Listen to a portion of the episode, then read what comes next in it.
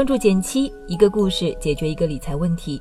在公众号搜索“减七独裁，简单的减，七星高照的七。关注后回复“电台”十本电子书，请你免费看。前段时间读书日活动需要寄礼物给小伙伴们，于是约了快递小哥上门。小哥一直服务我们这片区域，跟了我们两三年，和我们很熟悉，经常也会问我们一些理财上的知识。那天正好大雨，小哥一时走不了，于是我们攀谈了起来，问起他理财上最大的困扰。本来以为他会问到具体要买什么理财产品这样细节的问题，没想到他说道：“在上海这种大城市，机会多，现在送快递虽然辛苦点，但挺充实的。父母在家乡，我最牵挂的就是他们俩。小县城里信息很闭塞，总害怕爸妈被骗子骗了，他们年龄也大了。”万一被骗，钱是小事，气出了病，那就太得不偿失了。听完快递小哥的话，我也感同身受。我们在大城市勤勤恳恳的工作，为把城市建设得更美好，而我们在家的老父母却因为缺乏理财的基本常识，一旦上当受骗，就会造成很大的损失。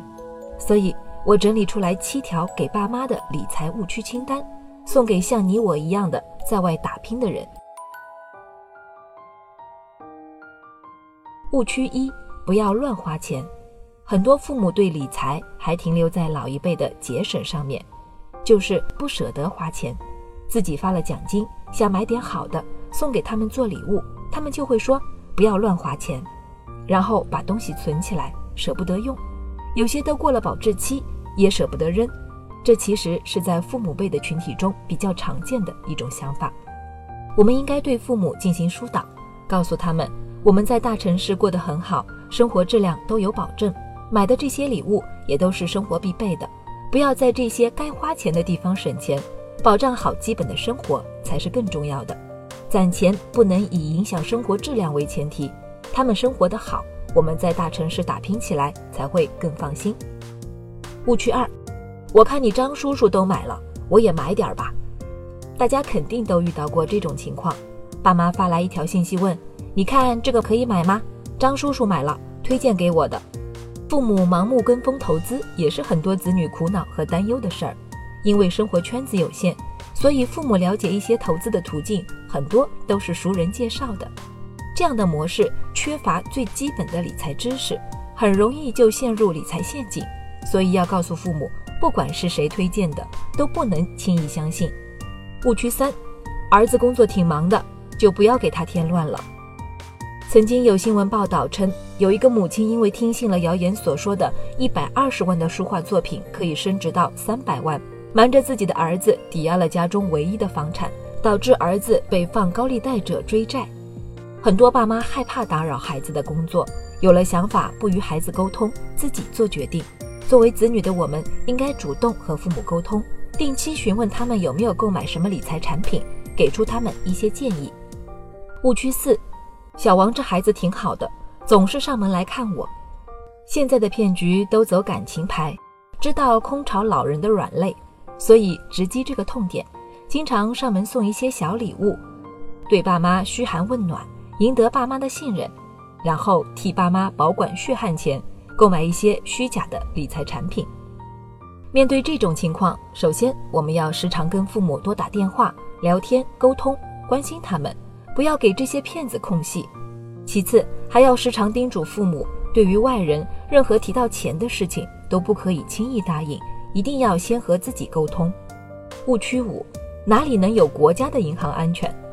爸妈那一代和我们的生活背景差异很大，他们年轻的时候没有接触过很多金融理财的概念，所以很多人都是极端排斥理财的，觉得只要把钱存在银行里就是最安全的了。什么理财产品抵御通胀都信不得。针对这种情况，我们一来要选择尊重他们的决定，给予他们一定的支配权，可以在银行里放一些存款，让他们能安心。同时，我们也可以帮他们购买一些银行的理财产品，一来钱也是放在银行，赢得他们的信任；二来还可以获得一些不错的收益，在只存款和高风险中间找到一些平衡。误区六，电视明星都来了。广告上说零风险，肯定没问题。现在骗子也是越来越神通广大了，能请到各种各样的大 V 和明星去为自己的产品站台。这样的明星效应对于父母会形成一种导向和暗示，认为这样的产品肯定没问题。更有甚者，会在自己的广告语中宣传零风险这样的内容，殊不知这只是一种营销的套路和诱惑，与理财产品本身是不是靠谱没有任何关系。父母也许无法理解高深的金融逻辑，但是我们可以告诉父母，和钱沾边的理财产品是不是靠谱？和选择谁来代言、用什么花式的敲锣打鼓、走秀表演都没有关系，千万不要被这些表面忽悠了。误区七，比银行利息高多了，买点儿赚得多。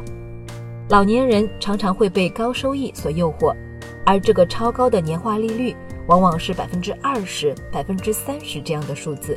我们学过理财会知道，连巴菲特也不敢轻易说自己可以实现这样的收益。所以，我们可以给爸妈制定一个死原则，比如收益率很高的产品一定要来跟我商量一下。虽然看起来刻板了些，但这样可以将被骗的几率降到最低。还有两天就到国庆了，希望大家都能多陪伴父母家人，有时间也可以给父母讲讲上面这些误区，毕竟父母是我们在外最大的牵挂。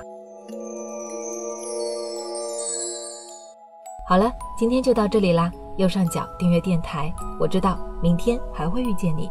微信搜索并关注“减七独裁公众号，记得回复“电台”，你真的会变有钱哦。